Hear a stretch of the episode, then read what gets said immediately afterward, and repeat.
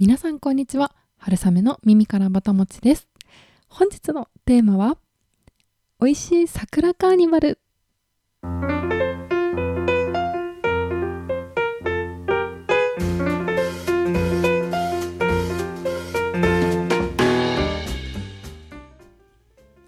このポッドキャスト春雨の耳からぼたもちでは食べることをこよなく愛する食いしん坊会社員である私春雨が皆さんの棚ではなくお耳からぼたもちが落ちてくるようなそんな食にまつわる楽しい情報をお届けしております。食の最新トレンドやおすすめのお店その食がなぜそこに存在しているのかといったストーリーなど様々お届けできればと思っております。はいというわけで今日は食べる桜のお話をしたいと思います。皆さん、えー、そろそろ桜のつぼみが花開いてきて本当にこうワクワクする季節ですよね。いつ頃満開になるかなっていう本当に昔のこう古今和歌集に有原の成平がですね世の中に耐えて桜の名借りせば春の心はのどけからましと。もうまさに本当にその通りだなと、えー、いつも毎年毎年、えー、思っております。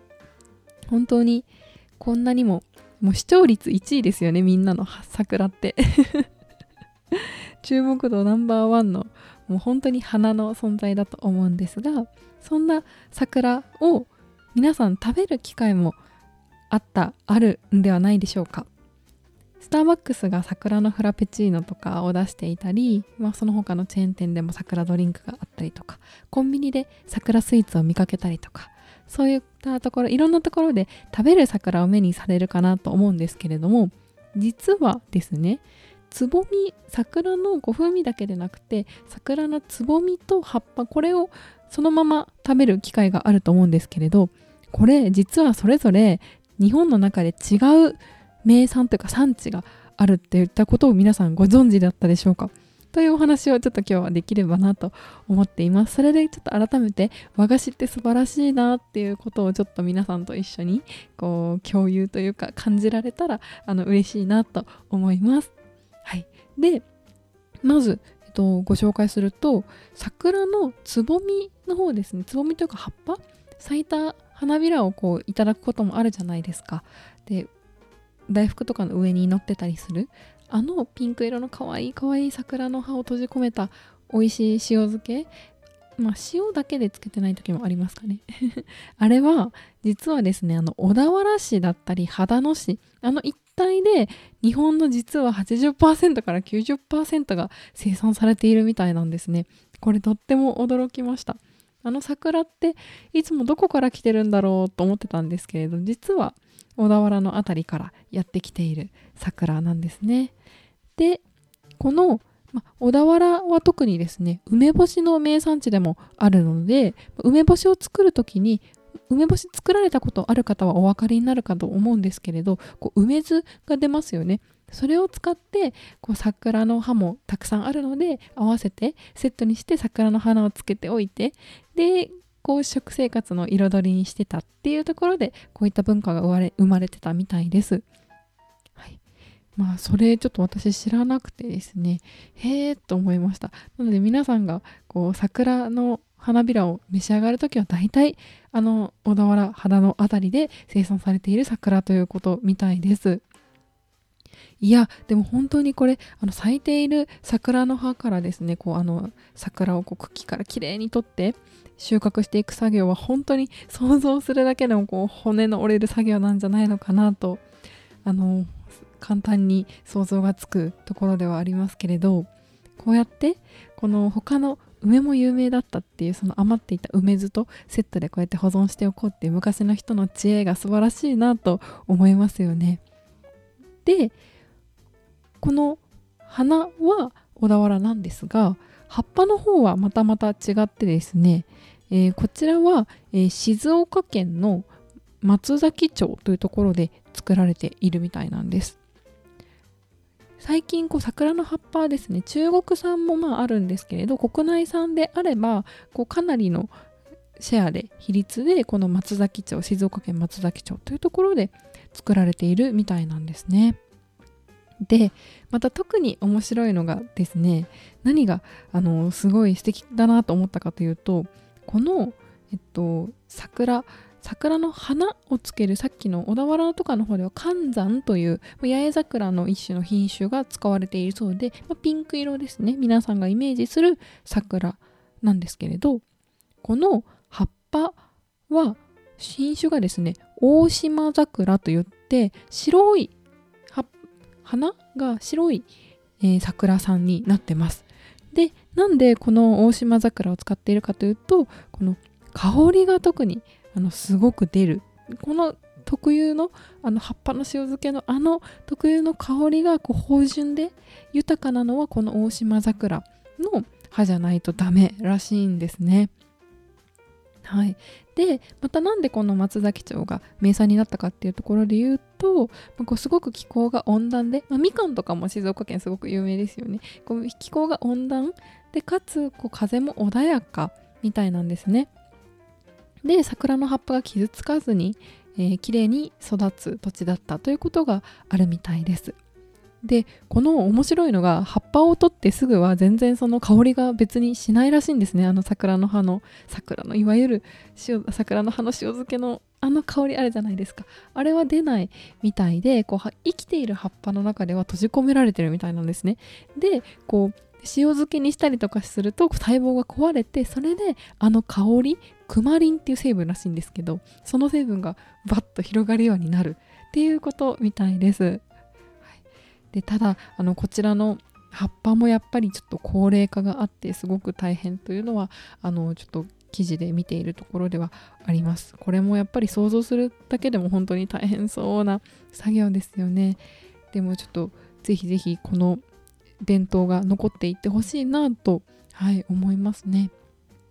でですねもうこの情報を聞いてから、まあ、さらにこう桜のスイーツが美味しく感じられるというか。で私先日ですね銀座のあけぼのさんあのー、おかきの詰め合わせで有名だと思うんですけれどそのあけぼのさんの和菓子で桜餅をいただきました。とっても美味しかったですね。でその桜餅の素敵だったところはですね外側に葉っぱが包まれてて桜餅の。で上にお花が乗ってたんですね。その塩漬けの桜の葉が。花お花ですね。なのでこれはですね食べた時は知らなかったんですけれど今になってわかるのはこの八重桜と大島桜のコラボレーションなわけですね。もうそんなこと全然私は想像がついてなくてただ桜餅でこうこれまでは一種類のいわゆる桜を、まあ、ソメイヨシノですよねいわゆる。いわゆる桜をイメージしてました。でも今になってその桜餅を見たらどこに植わってる桜でこんな色で。でしかもこの手のひらにある桜餅にはピンク色と白色の桜が同時に咲き乱れていると思うとですねもうよりよりこう感動があるというかまたいただきたいなとはいとっても今思っています。で改めて思ったのがやっぱりこの和菓子って本当に素晴らしいなっていうところですね。こう虎屋さんのホームページとかにもこう和菓子は五感の総合芸術ですなんて書かれたりしているんだけですけれどもうまさにその通りだなと思いました。こう和菓子ってただその、まあ、食べ物だけではなくてその奥にあるですねこう情景がまずブワッと広がるじゃないですか。いやこれ本当にこう、ま、知識があればこそなんですだなって本当に今回のことで 思ってるんですけど本当にこう知っていればですねこうその和菓子一つを手に取っただけでこううわっと目の前に綺麗な景色が思い浮かんででお味も美味しくてで食感もいろいろありますよね。つるっとしたものからこうふんわりしたものだったり。でこう音もすごく可愛いじゃないですか和菓子の。名前だったりとかあるいはそのそれを冠したそのお名前が入ったこう和歌があったりとかそういうところでこうすごく奥深さのあるそういう和菓子の素晴らしさをこうこれまで知っていたつもりではありながらも今回改めてすごくこう感じることができました。いや本当にこううんこんなに知っているだけで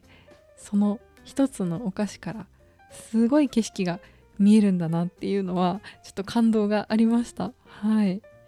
でですねこの桜餅あのあけぼのさんの桜餅はふさ包みといってピンク色の布で、まお小麦粉とかのもちもちした布であんこを包んでその外側に、えー、っと葉っぱを巻くっていうスタイルだったんですね。でこれは関東風ですね。桜餅には2パターンあって関西風か関東風かっていうところですね。でこの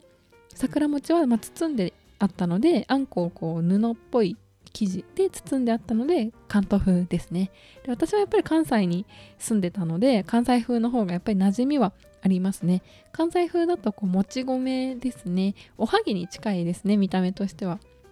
外側がこうピンク色のお餅のちょっと潰したようなので包まれてて中にあんこがあるっていうそれが関西風ですね。ただこう今回頂いてみて思ったのはなんかこう関東風の方がちょっとお上品というかこう贅沢感がある感じがしました。関西風だとこうおはぎの色違いみたいな感じなんですけれど関東風はこうやっぱりこの桜餅にしかない感じがあるかなと思いました。でまたこの関東風桜餅の発祥についてなんですけれど東京の墨田区にある長明寺さんがこの桜餅の発祥みたいです。でこう隅田川もう桜が有名ですよね。とっても綺麗ですよね。で昔この桜ってじゃあなんで植えられたのかっていうと川の氾濫を防ぐ治水のこの対策として川沿いにこう桜の木って植えられていたみたいなんですね。昔は。私これも知らなかったんですけれど。で、まあ、それがこう植えられて桜の名所に隅田川がなりましたと昔。でこの長明寺で働いていた方がこの葉っぱを樽の中に塩漬けにして、まあ、こう桜餅っていうお菓子にするっていうのを、まあ、こう考案してで長明寺のこの門前で売り始めたっていうのが始まりみたいです。はい、でこのお菓子自体の誕生年はなんとその長明寺さんの、まあ、発祥でいうとなんと1717年だそうです。すごいですよね。まあ、300年以上前から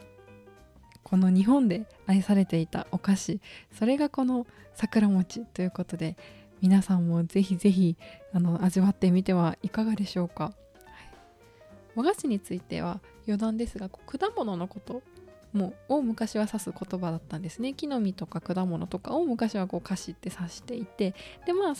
それも原型と言われてますし加えてこうお餅とか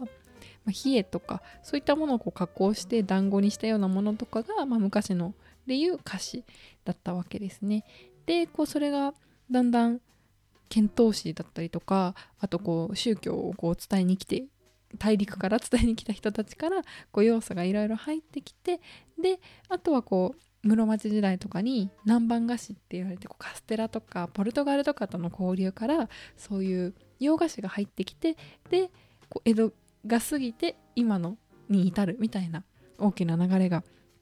あるんですけれど和菓子には。なんかこの本当に長明寺さんの300年以上前からっていうお話も聞いてなんかより一層この日本人のこの豊かさというか食への思いの込め方っていうところがやっぱりこうすごく素晴らしいなと思いました。まあ、四季がもともと豊かな日本ならではっていうところもあるかもしれないんですけれどこういう何て言ったらいいんですかね、まあ、もちろんこう日頃いろんな美味しいレストランに行ったりいろんな国のものを食べれたり本当に食性食文化今豊かだと思うんですよね。特に東京は。岡山から私上京してるんでわかるんですけれど本当に東京って食が豊か文化が本当に広いと思うんですね。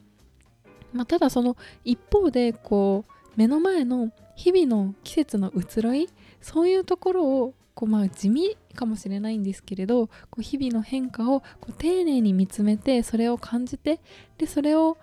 楽しみ季節の楽しみとしていただく。そういうこううーん何て言ったらいいんですかね。丁寧な暮らしって言いたくないんですけど なんかそうそういった目の前の今あるその景色をありがたく大事に受け取る。そういう日本の、えー、先人の知恵を改めて学ぶことができました、まあ、なのでこう、まあ、日頃、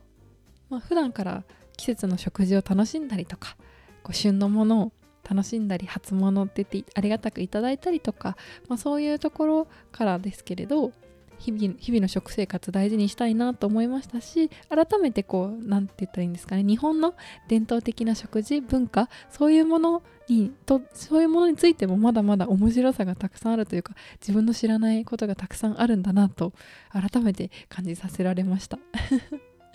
ちょっと和菓子の勉強もぜひこれからしたいと思います。皆さんもあのぜひぜひ美味しい和菓子があったら教えていただきたいなと思います。正直最近ですね。和菓子が好きになったのも。子供の時は本当に美味しくないなと正直思っていました。シュークリームとかチョコレートとかそういうポテチとかばっかり食べたかったんですけど。